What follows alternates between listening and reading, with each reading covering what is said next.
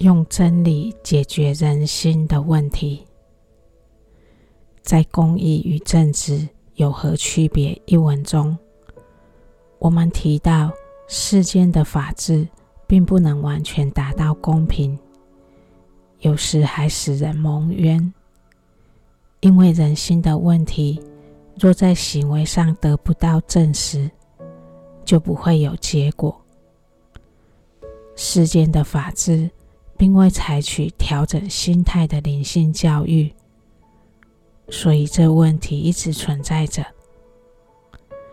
神鉴察人心，神审判是公正的，因为神点出了人的人性问题，让人看见自己的问题而调整心态。调整心态才是人心行的根本解决之道。那是可以也解决人行为的问题的。为什么人容易把指头指向对方，关心别人的是非胜于自己的呢？当人心向外时，关心的只是外面的事情，解决事情的方法就是外面的资源，但。人类被创造是有心灵的力量的，但那心灵的力量要靠人对自己的心的作用有认知，而去发现那力量的，也去使用那力量。心向着外头，就会是一种心态，那是我们从小就被灌输的心态。心追求真理、真道，就是要去发现可以换一种心态。这是上帝派遣先知、显圣者到人间来教化人类的灵性教育。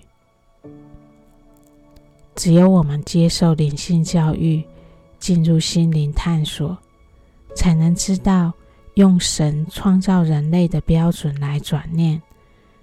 改变面对事情的心态，体验那转变心态所得到的快乐，我们才能活在那安宁。圣尊说：“灵性之子啊，不要傲视穷苦的人，因为我已在其途径上引导他。但见你却困于邪恶之境。”涌现狼狈之中，生命之子啊，你怎能忘记自己的过失而忙着别人的弊病？凡这样做的，要为我所诅咒。人子啊，只要你自己还是罪人，就别追求别人的罪过。如果违背这个诫命，你将受诅咒，我为此作证。自私是一种心态，它会产生一种行为结果。神说那是很狼狈的。神是这么看我们的自私。我们可以包装自己，但神看我们。却像是穿着破旧衣服的灵魂。傲视穷人，灵性的意义就是我们自己心灵是贫穷的。那反映的是我们自身心灵的状态，也是神眼中的我们。所以，当我们忙着别人的弊病时，其实心在烦躁的。在告诉我们的，就是我们也有同样的弊病，心灵的弊病。我们活在那弊病中，心怎么会安宁呢？怎么会有幸福感呢？心常常担心受怕着，心没有平安，常常有担心害怕，要防备什么的。这就是神说的咒诅了。也就是佛家说的因果。因果是达到心的层面的，它是从心产生作用的。很多事情，我们可以类似于这样的去关照。譬如说，我小孩有一段时间的行为让我产生很大的烦恼，那些烦恼的反照，后来我发现是在反照我心灵层面的问题，反照的是我与神的关系。所以每次烦恼升起，我就去想想，我与神的关系是不是存在这样的问题？借着思索怎么调整自己与神的关系，也去调整那心态。后来我也发现，那些烦恼淡了，行为还在，但并不会影响我，也多了一层对人性的理解。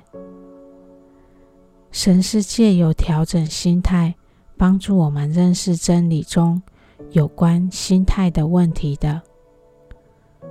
我们用神的话来调整心态，用神说的心态过生活，我们也就不知不觉在神的带领中生活在真理中了。所以，理解真理，用真理解决人心的问题。就是看见自己的心态，理解神的标准，知道神希望我们用的心态，然后用那心态过生活。这种在困难与挑战中学习调心的过程，就是学习真理、理解真理，因而进入真理、行在真理的过程。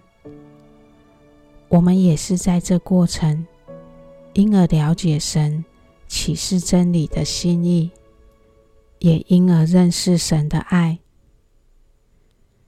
也因而开始学习用神的眼睛看与衡量人心，用神的标准来用心。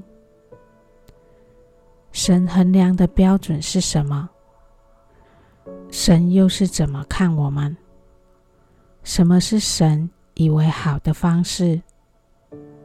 认识上帝的旨意就在其中。我们说要行在上帝的旨意，我们是要去认识上帝的旨意的。巴哈欧拉的引言经就是在告诉我们这些。神是信实的，有些。引言经的话，我们读了会感觉不舒服，因为自我被神说透了是不舒服的。我们又常常因此不用它衡量自己，而又往外去衡量别人。所以神又说，我们是叫别人行公义，而自己。却是胡作非为的人。神是很清楚我们的心的。从一言经，神说出了我们的心态，那就是我们在神眼中，神怎么看我们？神告诉我们，他所验证的，那就是违反、触犯他性情的。那都会有被制止的时候的，那也就是紧跟在后头的更大的困难与挑战的。从引言经，我们也可以去理解神创造的人的样子，他期望我们学会的，能活出受造物该有的样子。那其中也是神。维护其创造界秩序的原则。当我们去认识这些时，我们就会发现，神处理人心是有原则的，而真理在教导我们的，就是回归神处理人心的原则。我们看事情是无常的，在神那里，那原则是不变的。在我们学习用真理来解决人心问题时，我们就会对原则开始有认识，也开始看见什么是不变的，无常中的常。真理是不变的，不会被废去的。真理是属上帝国度的，在上帝国度中，我们就会看见灵性实在中的常。若我们眼睛只是看世界，是只有生灭与无常。在中国的传统教导中，我们学习五伦的关系，我们也认识关系中是有双方要履行的义务，要负起的担当，该有的心态。同样的，真理中教导的，有着人与神关系的教导，只有进入真理。人与神的关系才能正常化，这是身为人类需要知道的。永恒圣约也是建立在这基础上。我们因为认识自己与造物主要有的一个正常关系，也愿意去履行自己的义务，并担当人类的职责。如此，我们才能成为神在地上的托付，也体悟神创造人类为什么说人是四大之一。道大、天大、地大、人大，创造我们的创造主最伟大。对人类来说，它是虚无的。他创造的天界、无形灵性世界，以及地界有形物质世界，人是来往天上地下为神托付工作的创造物。人在创造界的角色是崇高的。我们要去认识自己与造物主的关系。回归正常关系，才能担当那角色。认识造物主对人类的神圣信托，有这认知，我们又怎会去抢夺人心、侵占心田呢？人子啊，不要脱去我圣美的衣袍。